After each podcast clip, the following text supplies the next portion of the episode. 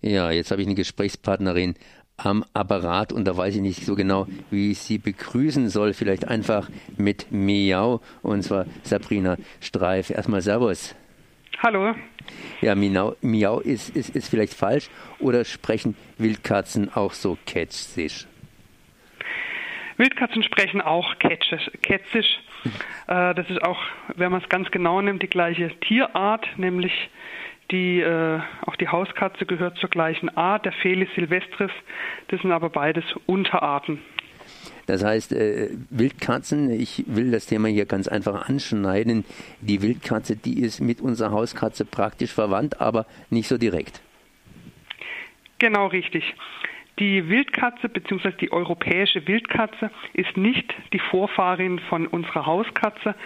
Die Hauskatze hat als Vorfahre die asiatische Wildkatze oder die Faltkatze auch genannt, die heute noch im asiatischen Raum vorkommt oder auch im nordafrikanischen Raum.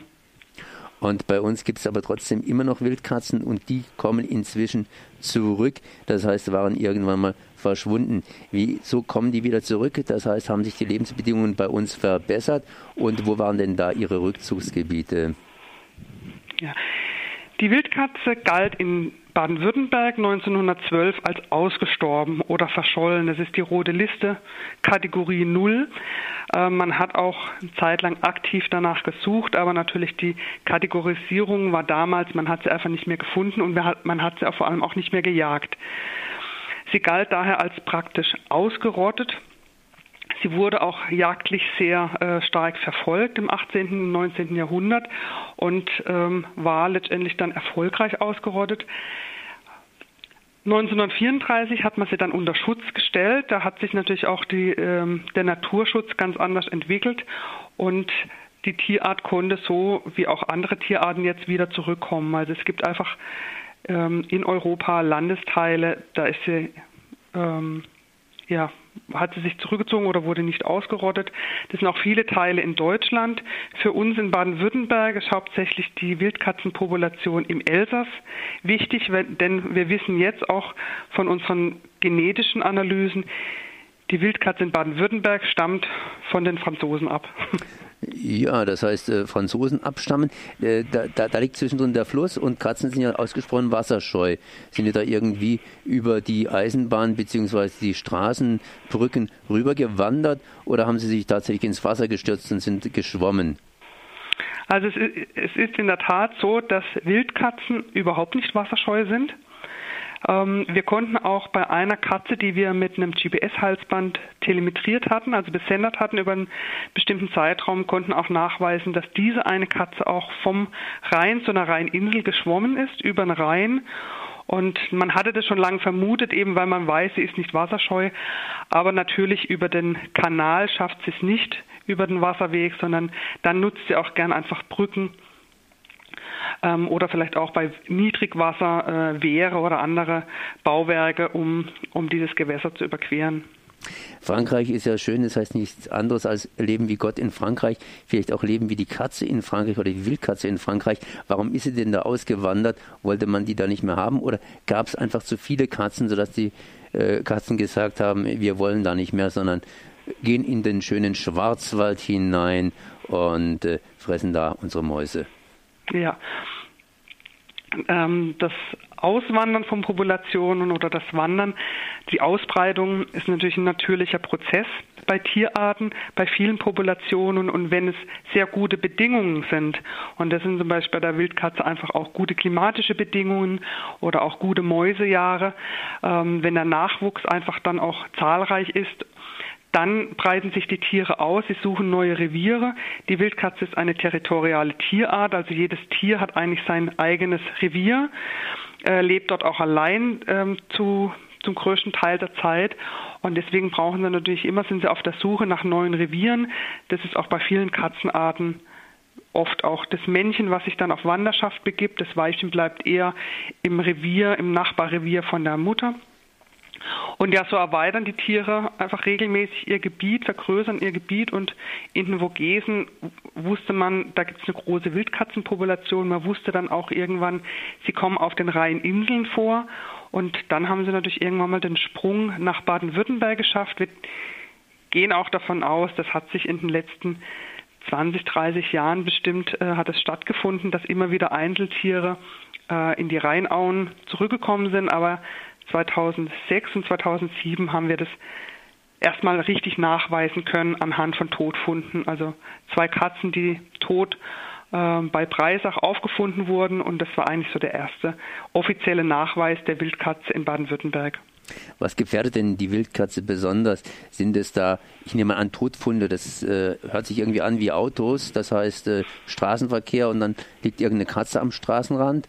Oder mhm. ist es irgendwelche Vergiftungen, die natürlich auch in unserer Umwelt jetzt hier häufig stattfinden, da die Äcker bespritzt werden und dann ist vielleicht die eine oder andere Maus vergiftet und äh, die wird dann vielleicht als Aas gefressen?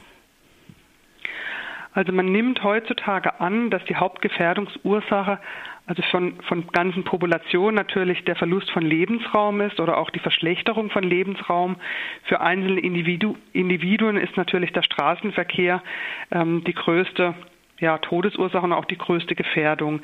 Wir haben hier unglaublich hohe Siedlungs- und Straßendichte. Ähm, da kann es natürlich gerade auch an manchen ähm, an bestimmten Punkten sind solche Wildunfallschwerpunkten kann es natürlich zu einem großen Verlust von Wildkatzen kommen. Ähm, da gibt es natürlich auch viele Maßnahmen, die da versuchen entgegenzuwirken. Und weitere, weitere ja, Todesursachen, das kann schon sein, dass es dann auch Gift ist. Also es wird auch in der Wissenschaft immer wieder gefordert, dass Untersuchungen stattfinden sollen, die diese Rodentizide, also die, das Gift, was die äh, Nagetiere und die Wühlmäuse vergiften soll, ob das irgendwelche Auswirkungen hat auf die Wildkatze. Aber da gibt es bisher keine Erkenntnisse. Und das ist natürlich auch wieder so dieser Fall, ähm, was nicht auffindbar ist, kann man auch nicht direkt nachweisen. Also eine Katze am Straßenrand äh, sieht man, aber eine Katze, die vergiftet ähm, ist, die zieht sich zurück in einen irgendwo in einen Unterschlupf und stirbt da und da hat man keinen Nachweis. Also muss man natürlich trotzdem dem nachgehen, was wir auch herausgefunden haben, dass es auch Fälle gibt von Viruserkrankungen, also tödlichen Viruserkrankungen, die auch bei der Hauskatze vorkommen. Und da ist man dann schon ein bisschen sensibilisiert, dass man schaut, kann es sein, dass es da eine Gefahr von, unserer, von unseren Hauskatzen ausgeht für die Wildkatze aufgrund von bestimmten Katzenkrankheiten. Und da muss man natürlich auch dann in die Öffentlichkeitsarbeit und zu den Tierärzten gehen, sagen, hier ist es wäre eine Empfehlung, die und die Impfung bei den Hauskatzen einfach vor allem in Wildkatzengebieten zu empfehlen. Apropos Hauskatzen, die sind ja, wie Sie vorhin gesagt haben, sehr nahe verwandt mit den Wildkatzen. Wie nahe bzw. wie fern sind sich die beiden oder andersrum ausgedrückt im Wonnemonat Mai, wenn die Kutter durch die Gegend streifen und Miau sagen, dann sagt auch eine Hauskatze vielleicht äh, mich auch. ja, sehr schön gesagt. Wobei ich kurz korrigieren muss, die, die Rollerzeit oder die Ranzzeit, wie man bei den Wildkatzen sagt, die ist schon vorbei. Die war im Februar, März. Ähm, da gehen die ja, Katzenkuder auf, auf, äh, auf die Suche nach den Weibchen. Und es kommt tatsächlich auch zu Verpaarungen von Hauskatze und Wildkatze. Wir hatten das auch in unserem, in unserem Forschungsprojekt ähm, gab es so, sogenannte Hybride, also die Kreuzung einer Wild- und Hauskatze, ähm, die aber wiederum sich eigentlich verhalten wie eine Wildkatze, zumindest in unseren Fällen.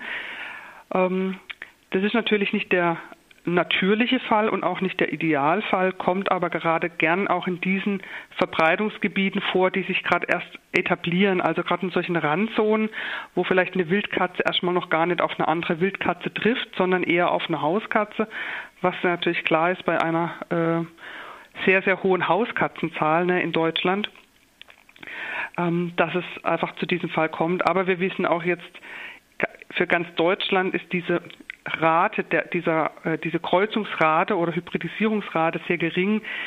Die ist im Moment gerade bei circa 4 Prozent, was, ähm, ja, was man als sehr gering einstufen kann. Wie erkenne ich denn überhaupt so eine Wildkatze oder andersrum ausgedrückt, wenn ich im Wald durch die Gegend laufe und finde da so ein kleines Kätzchen, dann könnte ich sagen, na, das könnte eine Wildkatze sein oder ein Wildkatzenjunges zumindest. Am besten nicht anfassen und am besten da lassen, wo es ist und nicht irgendwie retten. Ja, das haben Sie schon genau richtig gesagt. Äh, hinzu kommt, die, eine Rettungsaktion wäre wahrscheinlich gar nicht so leicht, weil auch wenn die noch sehr klein sind, wenige Wochen alt, sind es richtig kleine Biester. die lassen sich auch nicht zähmen. Ähm, aber es kam leider auch schon vor, dass kleine Kätzchen fälschlicherweise für Hauskatzen oder Hauskatzenfindlinge oder ausgesetzte Hauskätzchen gehalten worden sind, mitgenommen, eingefangen wurden und mitgenommen wurden und dann hat sich als Hauskatze, äh, Wildkatze herausgestellt. Ähm, es ist für wenige Wochen alten Kätzchen ist sehr, sehr schwierig, die zu unterscheiden anhand ihren Fellmerkmalen da spricht hauptsächlich das Verhalten als Unterscheidungsmerkmal eine große Rolle. Und natürlich, wenn man weiß, man befindet sich in einem Wildkatzengebiet, dann sollte man die Kätzchen am besten an Ort und Stelle lassen.